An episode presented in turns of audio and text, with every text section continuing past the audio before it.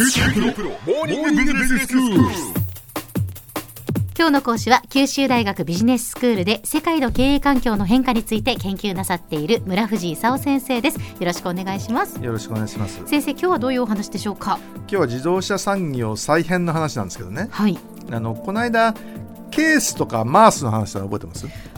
でしたね先生えーちょっと一回復習しましょうか。復習しましょう先生。ケースは connected の C です。そうです。ネットに接続しているっていうことですよね。そうですね。はいはい。え A は auto。自動自動運転。自動運転、はいはい、それから S が shared。shared。はいはい。シェアする。カーシェアってシェアする。ことですねそれからえ E が EV ーはい。電気自動車。電気自動車。はい、小山さんちなみにえーケースのうちどれが特に欲しいですか？自動運転ですね自分で運転したくないですか？自動運転の方が助かるなーっていう時はあるんじゃないでしょうか。危険まあが回避されるのならば自動運転の方がいいです。年取ってきたらねはい。あのちょっと高速道路逆走しないためにもねえー自動運転の方がいいなという気がしますけど。いや特に雨の日の夜道っていうのはやっぱり自分の運転に自信がないなって思う時があるので。あのコネクティッドはとてもいいと思うんですよ。はい、分離されてあの寂しい状況よりもねえー世界にコネクトされてる方がね、はい。それいいに決まってるでしょ？で私シェアドはあんまりちょっとねシェアしたくない。あそうですか。自分の車が欲しいという気がちょっとしますよね。であの自動運転はまああの年取るにつれねきっと必要な車が増えるかもしれないけど、でも自分で運転したいというのもあるんである意味ハイブリッドもいいですよね。なるほど。自分だったりはい。それからそのえ自動運転だったり。電気自動車どうですか？そういうその電気ステーションがたくさん増えて家でも簡単に充電できるようになるんだったらいいと思います。今結構高いですよ電気ですよね。それがもっとだから安くなるといいんじゃないですかガソリン自動車くらいに安くなってくれないとね。ええ。今ねフォルクスワーゲンが ID3 っていうねやつをあの11月から出したところなんですけど、はい、まあ、34割下げてねガソリン車並みにしようとうん。いう計画を練ってるところなんですね、うん。で日産はリーフなんか出してるけどね。ええ電気自動車そのものがどれだけあるかっていうとねはい。2018年の昨年で250万台。これまあ2030年には2100万台とか200万台とかね。いろんなことみんな言ってるんでね。うん。でもそ,、まあ、それだけその普及するためには、みんな作んなきゃダメですよ。そうですよね。本当にみんな作れるようになるのかとええ。いう疑惑が本当はあるんですけどね。はい。で自動運転車なんていうのも今はまだないですよ。レベル1とか2とかともかくね。ええ。あのレベル345ってことになってくるとね。もう完全にだから人が乗らないってことですよね。動かせるレベル4っていうのは、ええ。あの人じゃなくて、まあ、車が勝手に動くと。えあの人が乗ってるかもしれないけど基本的に自動的に動いてくれると。はい。いうのをレベル4っていうんですけどレベル4があのまだないんですよ。えうん。で今ちょっと規制をみんなで考えてるところでね。ええ。プライスウォーターハウスによるとね2030年に8000万台くらいは世の中にあるようになるでしょうと。そうですか。ただなんかこうやってそのケースとか言われるとねあんまりいろんなこと変わっちゃうもんでね。もう一人じゃ無理じゃん。と他のいろんなことできるところと協力しないとダメなんじゃないのとうんその企業がってことですか？自動車。自動車メーカーが。大手自動車メーカーなんかがね、ええ。小浜さんだったらどこと組めばいいと思います？IT 企業じゃないですか。例えばあの自動車業界のはい。IT, IT 業界だったら、ええ。ななんだかわかんないけど、えネットの研究をずっとして,、はい。はいしてきてね。そうですでそうです。車と connected だとかね、うん。で Google の子会社の Waymo っていうところがね、ええ。あのもう走行距離で世界一だとかね。はい。アマゾンの子会社のオーロラだとかね、うんうん。それからアップルはこの間スタンフォードがの先生たちがなんか作ったあのベンチャーを買収したとかね、うん。なんかその辺にあの自動車産業参入を図ってるわけですよ。ええ。でルノー日産三菱はいはい。あたりが Google と組もうとええ。ところがルノー日産って世界のまあ2番ですよ。1番と3番って1番がフォルクスワーゲン。うん。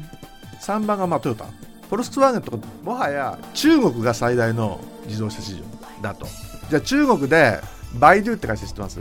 バイドゥはい知ってますアメリカの Google に当たるのが中国のバイドゥですよ。ええ。中国の BAT って知ってます？アメリカで GAFA なんて言うんだけどあ中国が BAT って言うんですよ。バイドゥとうんバイドゥとアリババ？アリババと T は？T は？テンセントですよ、あテンセント。うん。でアリババとテンセントってのは e コマースではね、えもうすごいんですよ。えうん。だけどバイドゥはちょっと遅れてるんだけどええ自動運転車ではトップを走ってるんですよ。でバイドゥにフォルクスワーゲンとトヨタが押しかけてるはとでバイドゥがあの、ええ。日本のゼンリンみたいにね中国全土のデジタル地図を作ってるわけですよ。あ、うん。で Google は中国入れてもらってないわけですよ。だから Google と組むってことはねうん。中国どうするんだと。うん。だからフォルクスワーゲンフォルクスワーゲンってまあ自動車メーカー的に言うとフォードと組んでるわけですよ。はい。でトヨタはあの日本だとソフトバンクと組めばいいんだけど、うん。中国どうすんべえかということで中国はバイドゥと組むかと。うんでそういう意味じゃそのみんな一人じゃ心配になってきたと。ええ。でイタリアのフィアットルノーさんと組みたいといったところなんかいろいろ無理難題をふっかけられてね、ルノーに断られたんでプジョーさんとくっついたんですよ。でフィアットって昔あのアメリカのクライスラーが苦しい時にねええ。クライスラーと組むことになったんでね。はい。フィアットクライスラープジョーっていうふうに欧米を抑えてるわけですよ。ええええ。でもアジア中国何もなしだからとりあえずプジョーとくっついたのはいいんだけど、うん。欧米を抑えたけど中国はじゃあどうすんのかはい。というところなんですね。うん。でシェアドなんて言われるんでね。はい。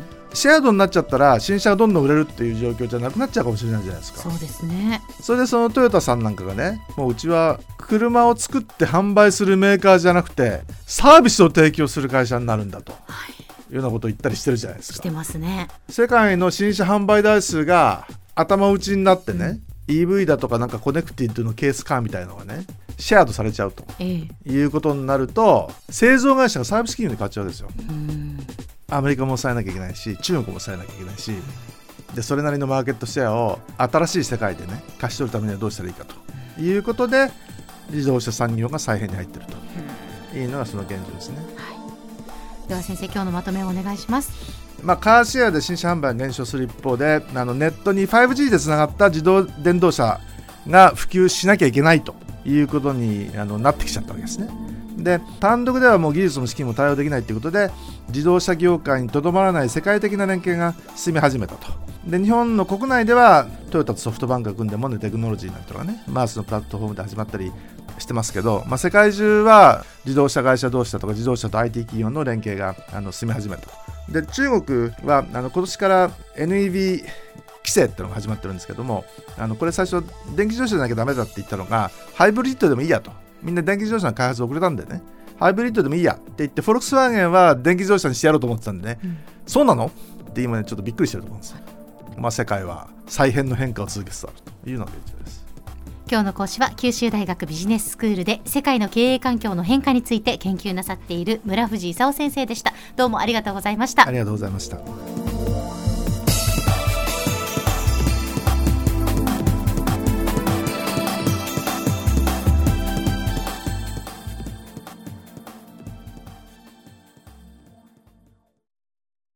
QT PRO は通信ネットワーク、セキュリティ、クラウドなど QT ネットがお届けする ICT サービスです。